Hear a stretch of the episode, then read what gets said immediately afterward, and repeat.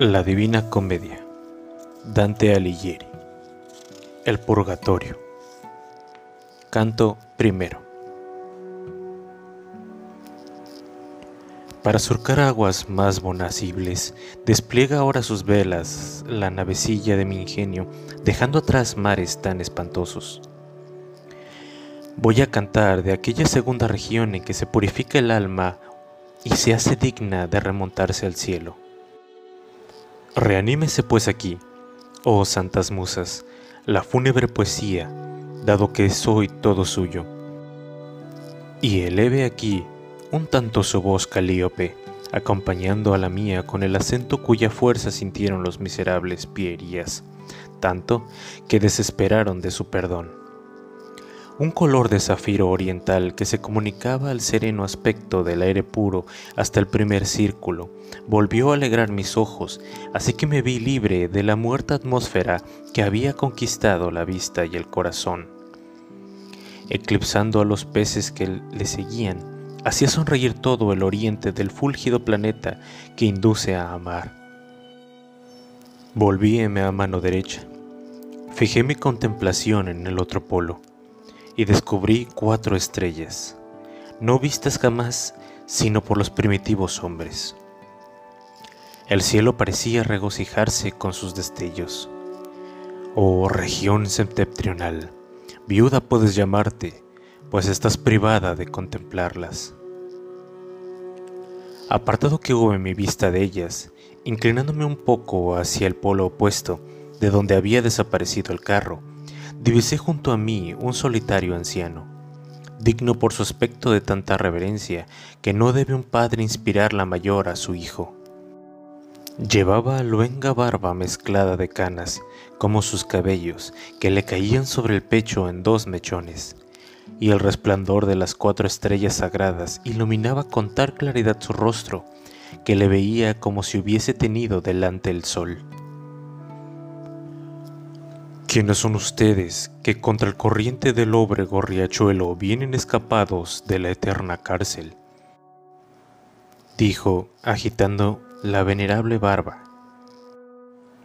¿Quién los ha guiado y servido de lumbrera para salir de aquella oscuridad profunda que envuelve en perpetuas tinieblas el valle del infierno?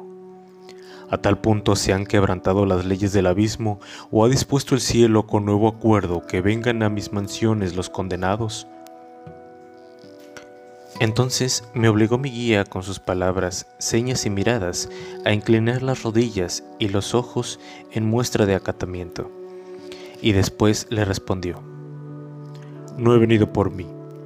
Una mujer bajada del cielo me rogó que auxiliara a éste con mi compañía y pues si quieres que expliquemos más cuál es nuestra verdadera condición, no es posible que te lo niegue mi voluntad.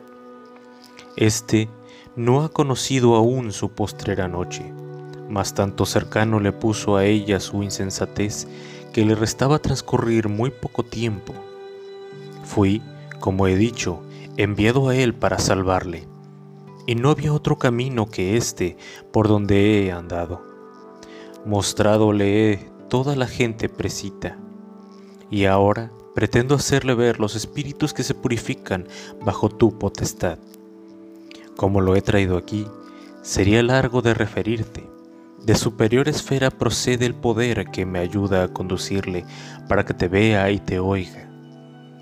Muéstrate, pues benévolo a su venida, buscando va a libertad, que tan cara es como sabe el que por ella la vida menosprecia como lo sabes tú, a quien por ella misma no le fue amarga la muerte de Útica, donde dejaste la túnica corpórea que tan resplandecientemente brillará en el día supremo.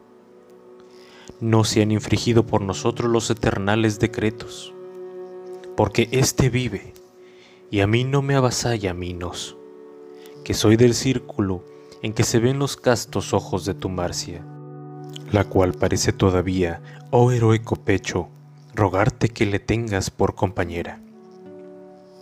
Accede pues por su amor a nuestra súplica, déjanos discurrir por tus siete reinos, y yo la manifestaré la gratitud de que te soy deudor. si conscientes que pronuncie en aquella región tu nombre. Tan grata fue Marcia a mis ojos mientras pertenecía a la tierra, añadió él entonces, que obtuvo de mí cuantos favores quiso. Ahora que habita allí en del maldecido río, no puede ya interesarme, a causa de la ley a que quedé sujeto cuando salí del mundo. Pero sí, como dices, una mujer celestial te impulsa y guía, no has menester halagarme tanto basta con que me ruegues en nombre suyo.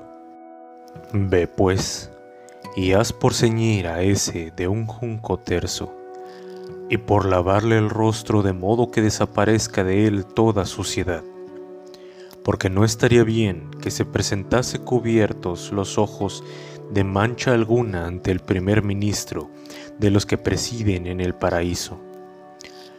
Alrededor de esta pequeña isla, en su parte inferior, y donde más la azota el agua, se crían juncos sobre su reblandecido limo.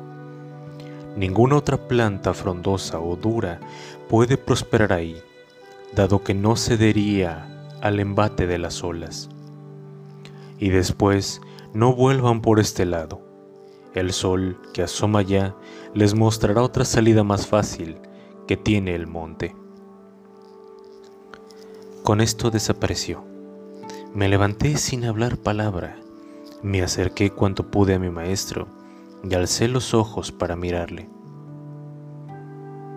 Hijo mío, empezó a decirme, sigue mis pasos, volvamos atrás, que esta llanura va descendiendo hasta el punto más bajo en que termina.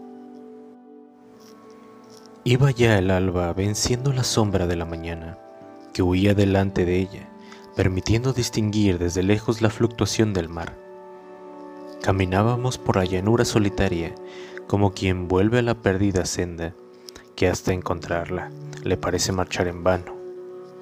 Y cuando estuvimos en sitio donde el rocío resiste al calor del sol, y por estar al amparo de la sombra se disuelven apenas, extendió mi maestro suavemente ambas manos sobre el césped.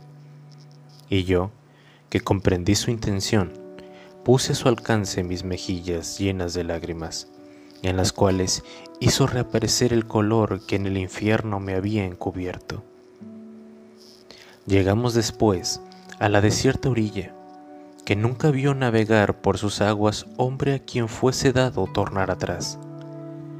Ceñóme ahí el cuerpo como lo dispuso el otro, y, oh maravilla, Tan luego como arrancó la humilde planta, renació súbitamente otra igual en el mismo sitio de donde la había sacado.